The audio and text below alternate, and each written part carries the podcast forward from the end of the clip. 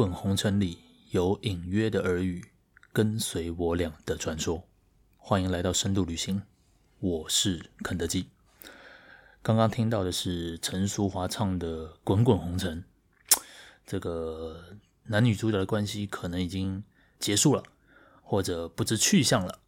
但是在这个红尘俗世，仍然有许多隐约的耳语在讨论着他们。在谣传着他们的故事。我今天想要来讨论一下关于谣言这件事情。呃，大概差不多两个月前吧，台湾的疫情从五月的时候开始爆发嘛，就一天上百位确诊这样。那大概在六月初的时候，我妈有一天忽然传讯息给我，就说她收到消息说。东门市场有人确诊哦，我家住东门附近嘛，然后我的好搭档新生南路基还有正中基，他们也都住东门附近。那我知道这个消息，我当然赶快跟他们讲，我说：“哎，听说有这件事，这样。”然后马上就问了，哎，说：“哎，你从哪里得到这个消息？”我说：“哎，对哦，我好像没有去查证这个消息的来源是什么。”我就再去追问一下我妈，哎。这个消息从哪里传来的？我妈也去就去问了一下，哦，原来是东门市场里面的土地公庙的师姐传出来的，据说是这样了哈。哎，听到这个土地公庙的师姐就哦，那可信度感觉应该蛮高的哦，因为她整天都就待在那附近嘛，这样。那我就把这个讯息跟他们讲。后来过了一两天。这个郑中基忽然就传了一个转传的讯息来，那大概是 Line Line 上面收到的讯息吧。呃，那转传的讯息就写说，呃，东门市场的水果摊，还有另外有一个店家叫做广兴农场，里面有三个人确诊。所以接下来，请遵守自治会的防疫的措施规定等等之类的，不然摊贩会要自行负责啊之类的。那除了这个讯息之外，还有一个讯息，也是说东门市场卖菜的广兴农场有三个员工确诊，大家要少去。这样哦，马上这个消息就传得很快，我才刚知道，过两天。东门附近的人就都知道了，所以那个时候我们就住在东门附近的人就人心惶惶的这样。结果这件事情后来急转直下，很有意思。大概又过了一两天，这个郑中基又传了一个讯息来，这个讯息内容非常有趣哦，我念一下给各位听哦。他说：广兴对面卖菜的员工说，今天三爱里里长东门市场那个地方。他算是三爱里，今天三爱里里长打电话问广兴老板，老板回答没有人确诊，是被人举报群聚，要求停业三天。另外，收纸箱的小王也打电话问广兴儿子，也是说没人确诊。然后后面又写了一大堆说哦，但是哪一个地方好像有人确诊，哪一个地方怎么样什么的。那最后面很有趣，他就说。刚才我哥遇到三爱里里长，里长跟他说，是广兴自己决定要休息消毒三天。广兴老板现在要去找三爱里里长，证实他没有被隔离。如果再有人传他们店有人确诊，他要开始追究责任。最后一句用一个引号框起来写说，所以就不要再说广兴的事了。哦，我们那时候这个讯息一出来，我跟这个新生南路基还有郑荣基三个人讨论的非常热烈啊。就这个讯息里面短短的几行，表达了非常多事情。你首先可以看到东门市场的整个生态，有里长，有店家，店家就是这个广兴农场，有这个收纸箱的小王，应该也还有这个土地公庙的师姐等等这些人。这些人的关系在这一个讯息里面呈现得很清楚，就是广兴一出事了之后，大家都急着想要跟这个广兴农场做切割哦，哎，不要过去啊，这种危险啊什么的。然后广兴农场的店家被搞得非常不爽，这样。所以除了这封讯息之外，那个转传讯息还附上了一张照片。这个照片是什么呢？这个照片就是广兴农场的老板，还有三爱里的里长。广兴农场的老板手上拿着一个纸板，像那个柯四海一样，有没有？拿一个纸板，用手写字，上面写说：“特此声明，广兴农场并无感染确诊。”旁边站的是里长。穿着这个里办公室的背心，两个人戴着护目镜跟口罩站在一起拍了一张照片，然后这张照片就跟这个转传讯息一起被传出来。这个事情是，这是我想要分享的第一个谣言。好，我们等一下来再来讨论一下这个谣言本身它有什么含义。我接下来先再讲一下这个第二个谣言。第二个谣言也是。郑中基分享给我的，就我之前在节目里面有聊到那个君悦排骨，君悦排骨是台北一间呃算连锁的便当店啊，排骨饭我我蛮喜欢吃的，那个还蛮好吃的。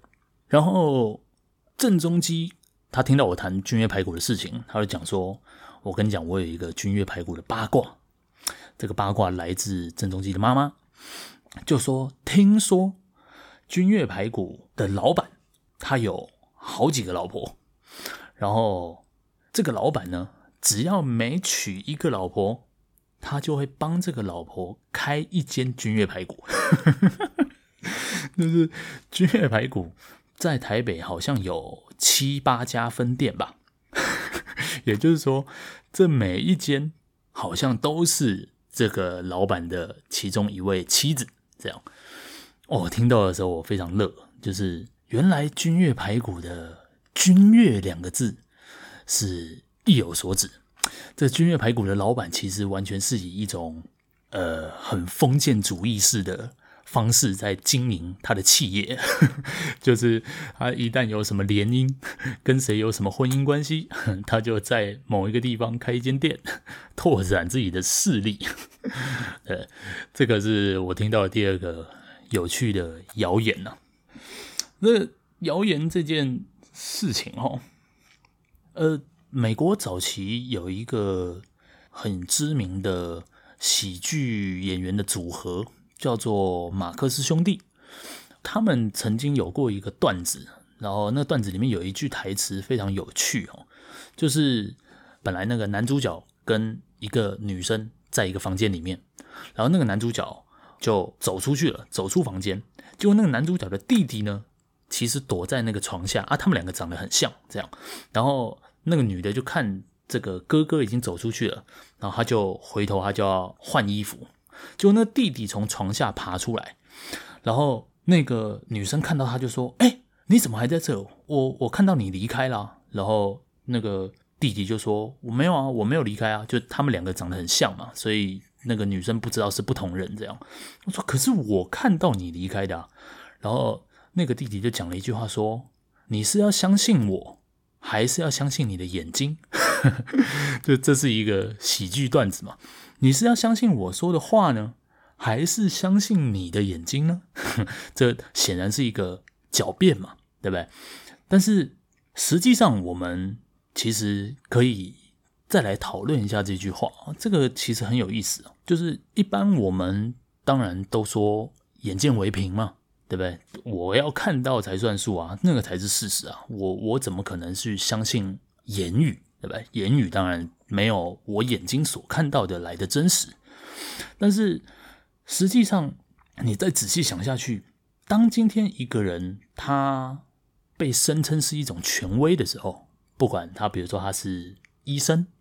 或是比如说他是科学家，或是像我上一集讲到说我在路边被警察临检嘛，然后那个警察也穿着一个警察的制服嘛，这些人在他们把这些衣服都脱掉的时候，他跟我们一样是差不多的人，我们可能不会相信他说的话，但是当他穿上了这些具有符号性的衣着的时候，可能是警察，可能是医生，可能是科学家，我们就会相信他说的话。比如说，我一直觉得很玄的，就是那个量子力学嘛。我有一阵子很呃，忽然对这件事情非常着迷，网络上看了一堆的影片，想要搞懂说量子力学到底在说什么。这样，那那个时候，我几乎是在网络上找到什么我都相信。他就讲说，呃，这个量子啊，就。光要通过一个什么双夹缝的实验啊，然后这个量子它有多少的几率怎么样啊什么的，这些其实对我来说是很玄的事情。我其实眼睛根本没有看到这些东西，但是我会相信，因为那一些人穿着一个具有权威性的衣服，那些人感觉起来在这个领域里面已经琢磨很久了，所以在这个意义上，我确实相信他说的话。而不相信我自己的眼睛，好，当然我们必须要说，在现在这个所谓后事实的年代、后真相的时代，呃，权威性人士的那种论述，可能也越来越难取得那种正当性了。有些时候，一个具有权威性的，他可能是声称他是某某大学的教授，或是某某领域的专家什么的。他讲出来的话，其实常常可能在事后会被人家说是一种伪科学啊，或者以一种乍看之下专业的论述来掩饰自己的意识形态啊，等等这样子的的事情嘛。有些时候变成说，他越是解释，很多人有些时候会觉得这个越有问题。我以前讨论过关于阴谋论嘛，呃，像那种。有有一群人是信仰这个地平说，就是地球是平的。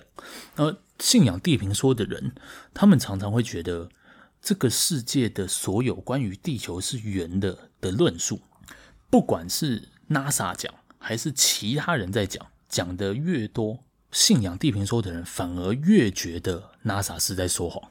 对他来说，NASA 后面讲的所有论述。都是持续在掩盖地球是平的这件事实的一个借口，哈。那这个状况当然也很多人讨论过了，像我记得那个有一个法国哲学家叫做里欧塔，呃，里欧塔曾经在是六零年代嘛，他曾经写过一本书叫做《后现代状态》，就是在讲说这整个后现代情境里面。知识这件东西，它所遇到的困难，哦，那它里面有一个很重要的区分，就是说有一种知识叫做科学性的知识。那科学性就是我刚刚前面讲的，科学家呃依据自己社群里面的规范进行实验之后产生出来的一套理论。那这个理论。它是要经得起考证，它必须要能够站得住脚一段时间之类的，这种叫做科学性知识。那另外一种叫做叙事性的知识。那叙事性的知识其实就是我们日常生活在讨论一件事情，比如说深度旅行这个节目里面在讨论某某议题的时候，那个其实都算是叙述性的知识。它相对于科学性知识来说，它不那么严谨。更开放一些，这样。那里欧塔要讲的就是说，其实科学性的知识在使用的那种规则，跟日常语言在使用的规则，它其实就是一种不同的规则。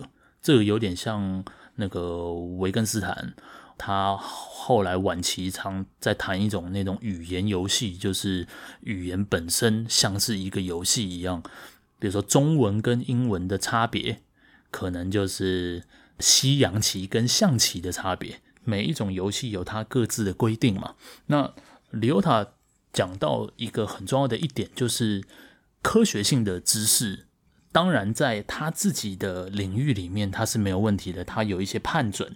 但是科学性的知识要取得他自己的正当性这件事情，在整个后现代情境里面会变得越来越困难，因为科学。发展的越来越深，里面很多术语或是符号，它离那种日常生活已经越来越远了。如果你今天去看那种学术论文，你都会发现，在学术论文里面，这个作者讲话都会非常保守。他都会说：“我今天要讨论的是哪一个问题？那我没有要讨论什么什么问题。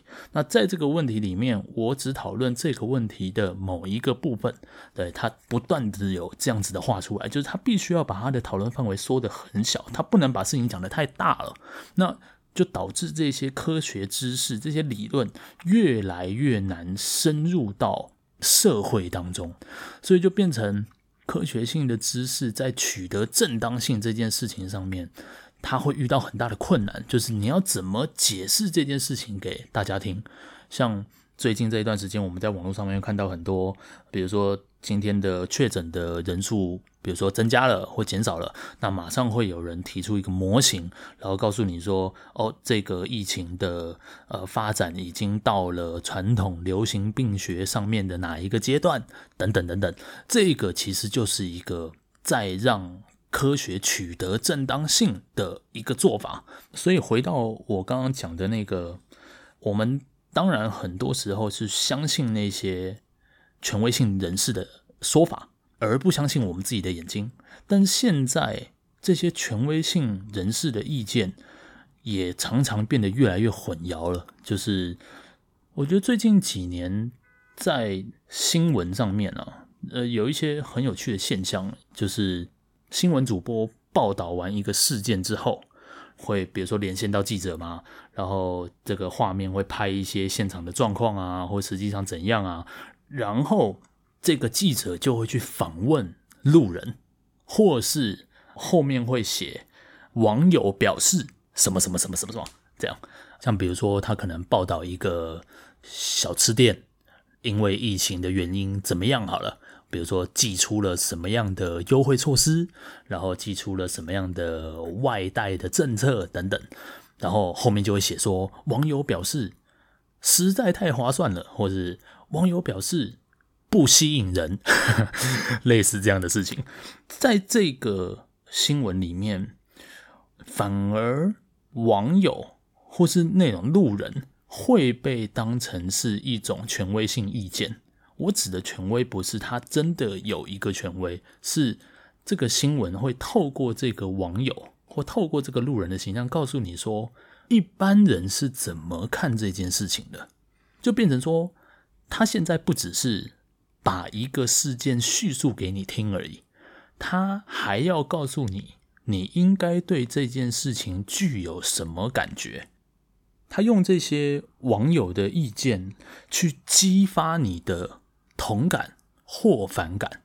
我我们都知道嘛，对于媒体来说，当然流量绝对是最重要嘛。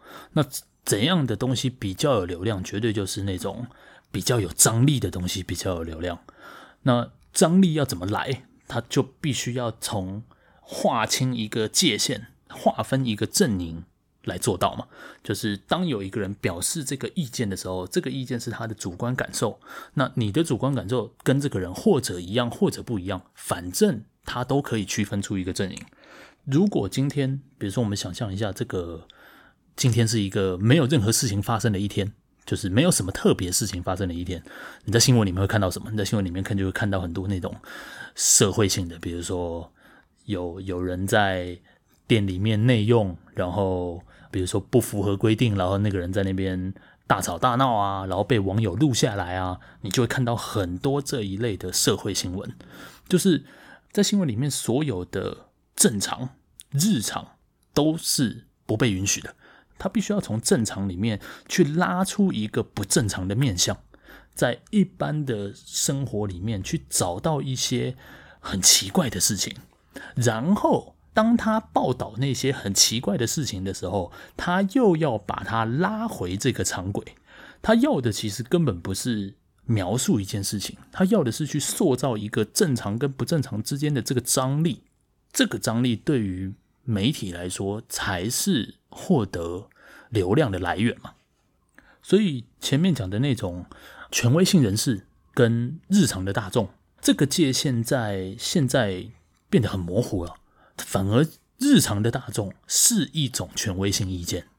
那当这件事情出现的时候，我觉得会发生我最前面讲的那种状况就非常合理了。就是我们现在很多获取资讯的管道其实是来自 Line 的讯息。Messenger 的讯息，那种转传的东西。我记得刚开始在疫情还没有爆发的时候，我好像在五月初吧，我的 Line 就收到了一则语音讯息，然后那语音讯息就是一个女生她在讲话，然后旁边非常吵闹，然后她就在说，现在各个医院都已经有非常多的确诊案例出现了。大家一定要非常小心，我们医院现在已经快要崩溃了，什么的，就是听起来就很惶恐的一个讯息。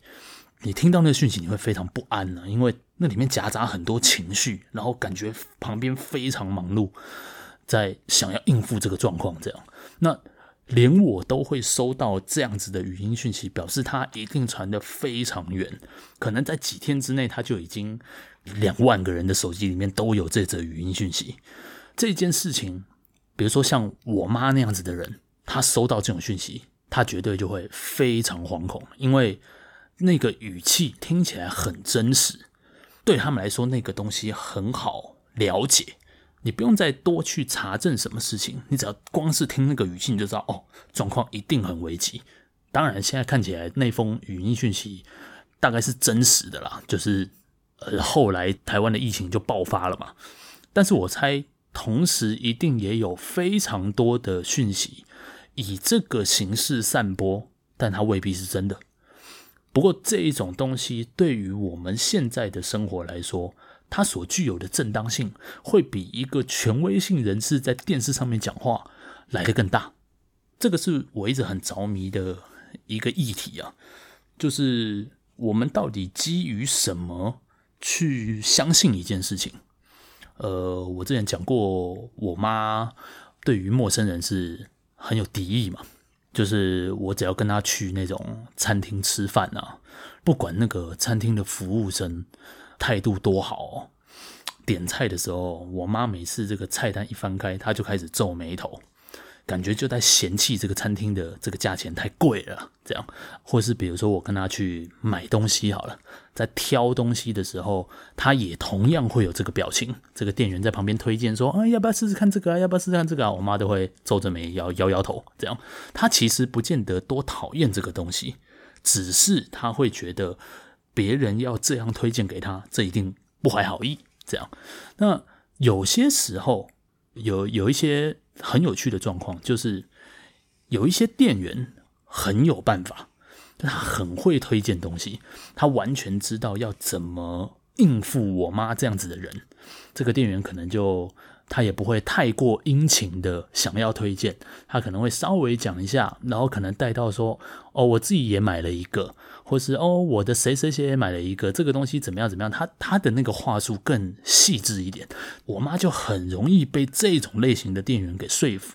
就是当那个店员没有把焦点摆在这一个产品有多好，而是摆在他自己使用的体验，跟他身边的人使用的体验，这种关系式的情感式的推销方式的时候，我妈就很容易买单。我刚刚说他一开始会完全不相信别人嘛，但是当他一相信这个人，这个人说什么他我妈都会买单，就是我亲眼看到这个状态发生过很多次。我觉得这个很像，就像我刚刚最一开始提到的郑中基传的这个关于东门市场有人确诊的这个讯息啊。我刚刚不是讲到这个讯息里面有一个。收纸箱的小王吗？就是说，那个广兴农场说有人确诊，然后收纸箱的小王打电话去问广兴的儿子，那广兴的儿子说没有人确诊。这样，我们那时候看到这边的时候，这个小王的形象在我们心中是非常鲜明的。我觉得哇，这个满城风雨的谣言，整个东门市场人心惶惶，居然只有。收纸箱的小王一个人，他愿意去查证一些事情，他愿意直接打电话给老板的儿子，问他说到底状况是怎样，然后才得知这个消息，就是哦，其实并没有人确诊。这样，小王那时候在我心里就有一个非常崇高的良善的形象，就是当这个讯息把小王的这个故事放进来的时候，它是一个激发共感的很重要的元素。就像我刚刚说，那个店员在说服我妈要买什么东西的时候，他诉诸一种呃人际关系、亲戚关系这样子的话术，我妈就很容易买单。而且我想到，我妈常常有一个毛病啊，就是这不是毛病啊，他有一个习惯啊，就是他常常会看着新闻，然后仿佛在评论隔壁邻居般的评论新闻里面的人，像是呃，是去年吗？不是有一个艺人叫做罗佩颖吗？罗佩颖就是以前的那个罗碧玲啊，呃，他被发现过世啊，在他家过世，然后。在事情发生的前几天，这个媒体一直在呃塑造一种很悬疑的气氛，就是呃好像罗佩颖她有一个闺蜜，也有一个关系还不错的男性友人，然后他们都固定是罗佩颖的。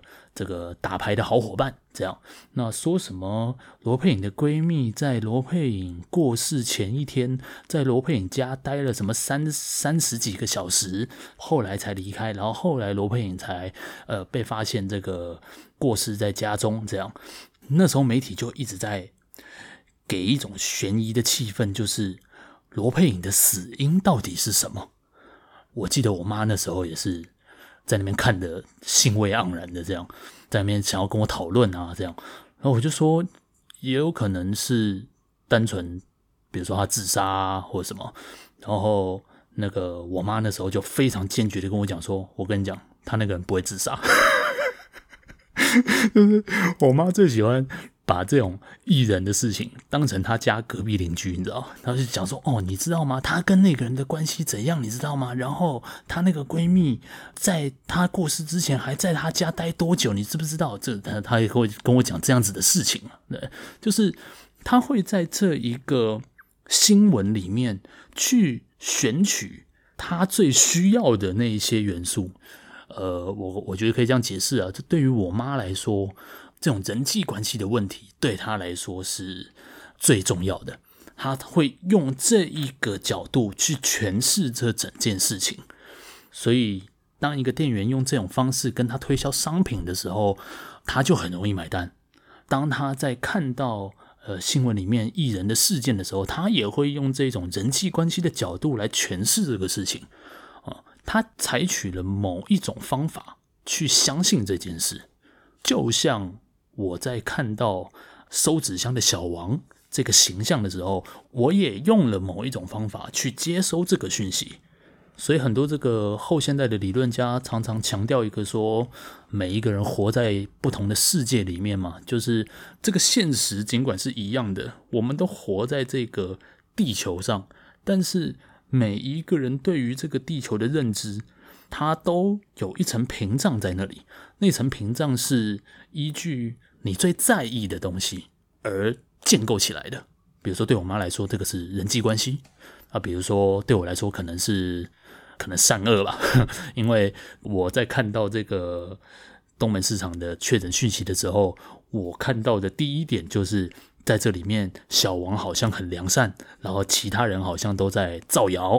这样，我用这个方式来理解这个现实啊，我妈可能用另外一个方式来理解这个现实。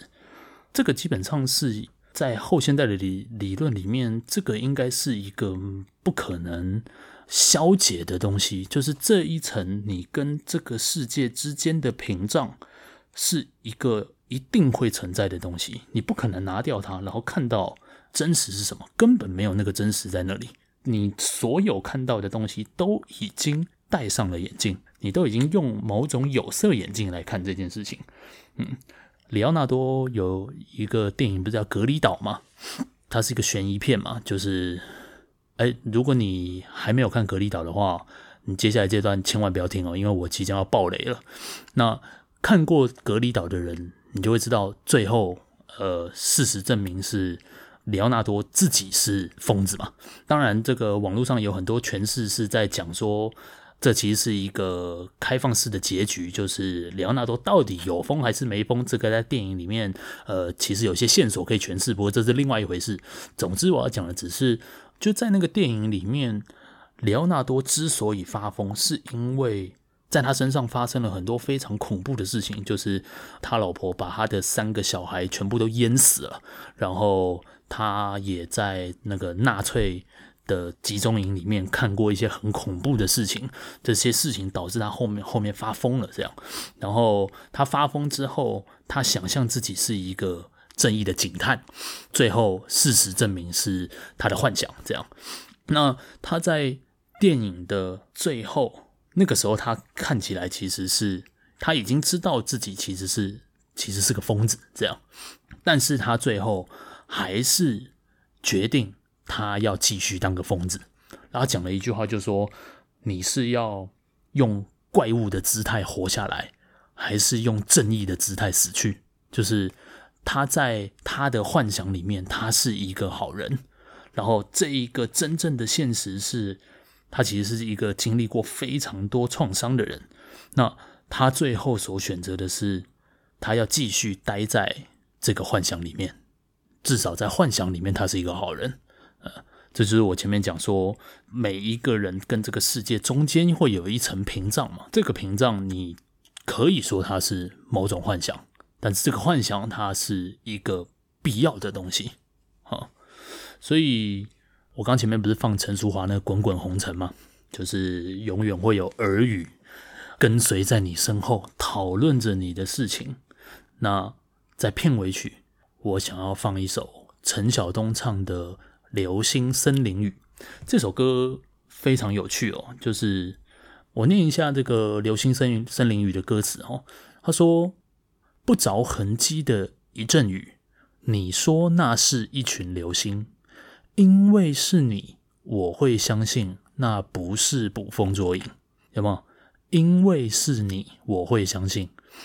呃，其实这个世界可能并不是这样，但是因为是你说的。”我就相信，其实它可能只是一场雨而已。然后这个女主角跟陈晓东说，那其实是一场流星雨。那陈晓东就相信了，因为是这个女生跟他讲的。就像东门市场的确诊的讯息，我看到小王在里面，仿佛具有一个坚定的良善的姿态，所以我相信这是一个真正的事情。或是呃，我妈在买东西的时候，因为那个店员跟她说。他自己也有买，他的家人也都有买，因为这样，所以我妈会相信。那就像《流星森林雨》的副歌，他唱的是“不需要睁开眼睛，也看到黑夜最明亮的流星”，就是不管这个世界到底有没有一场流星雨，只要是这个女生跟陈晓东这样讲，陈晓东就算闭着眼睛，他都相信。哼，这很像那个 PDD。不是最流行一句话说，不管怎样，我是信了。就是一个人可能在 P D E 上面写说，刚刚做了一场梦，梦到什么什么不不不不，讲了一些呃听起来很像内幕消息的东西。下面一堆人会说，不管怎样，我是信了，不管怎样，我是信了。这些都是陈晓东啊，他们都闭着眼睛在看那一场流星雨，不是想象一场流星雨而已哦，他不是。闭着眼睛去想，说真的有一场流星雨，是他就算闭着眼睛，他也觉得他已经看到了那场流星雨，这个才是最重要的。所以，当然，我现在要讲的这些，不是要这个否定所有的真相，或者是否定那些权威性的意见。呃，我只是在说，我们到底是基于什么原因？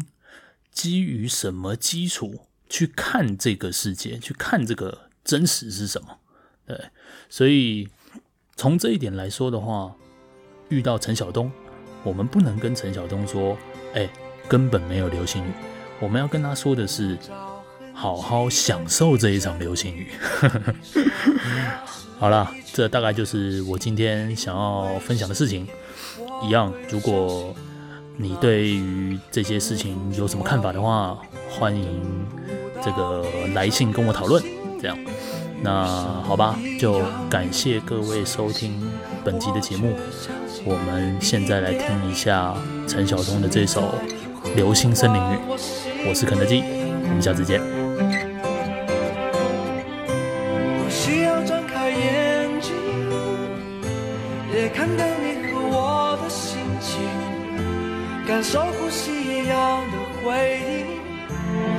整个世界变得透明。不需要睁开眼睛，也看到黑夜最。